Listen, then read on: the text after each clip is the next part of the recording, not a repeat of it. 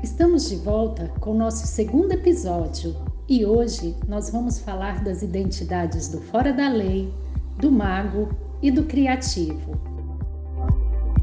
Vamos começar pelo fora da lei, que tem a sedução do fruto proibido. É o rebelde, o revolucionário, que tem medo de ser apenas o cara comum. Ele quebra as regras de um modo que parece libertador para as outras pessoas.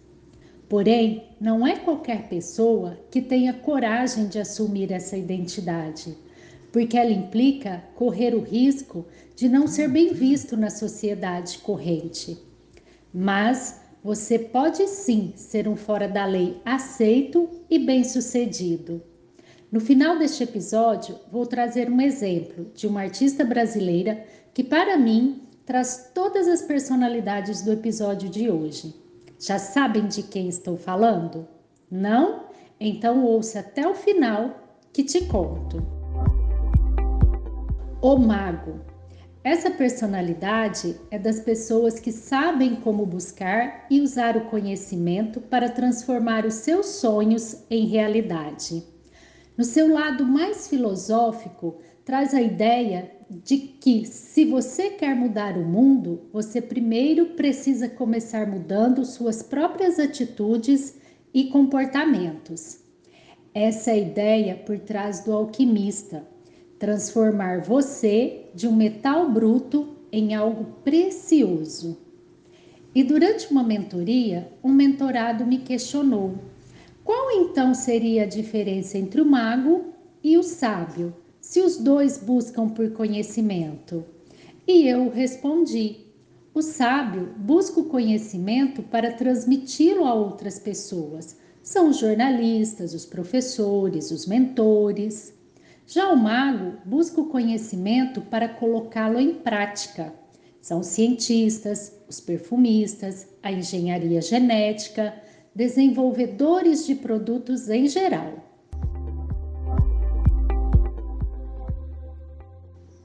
O Criador. O Criador possui liberdade de mente e coração, confia no processo criativo e acredita no poder da imaginação.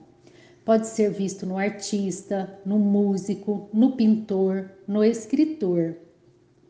Mas hoje se tornou essencial para qualquer pessoa que quer fazer a diferença desenvolver essa personalidade arquetípica. Porque todas as áreas inovam numa velocidade absurda. E se você continuar no piloto automático, um robô poderá estar no seu lugar amanhã. Nós não podemos ser mais os robôs da história. Temos que voltar para nossas características essencialmente humanas para sermos capazes de inovar, de criar, de fazer o que ninguém ainda fez.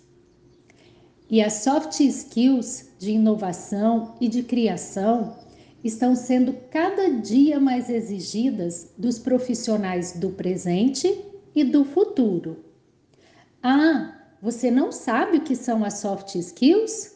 Então, vai lá no meu Instagram, Elíria Menezes Oficial, que fiz um post sobre as Human Skills. Hum, já ia me esquecendo de falar da personalidade. Pensaram em alguém? Então, para mim é ela, Anitta.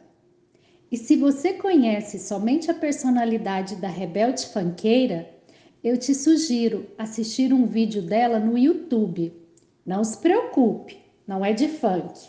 É uma entrevista na qual ela fala como chegou ao sucesso.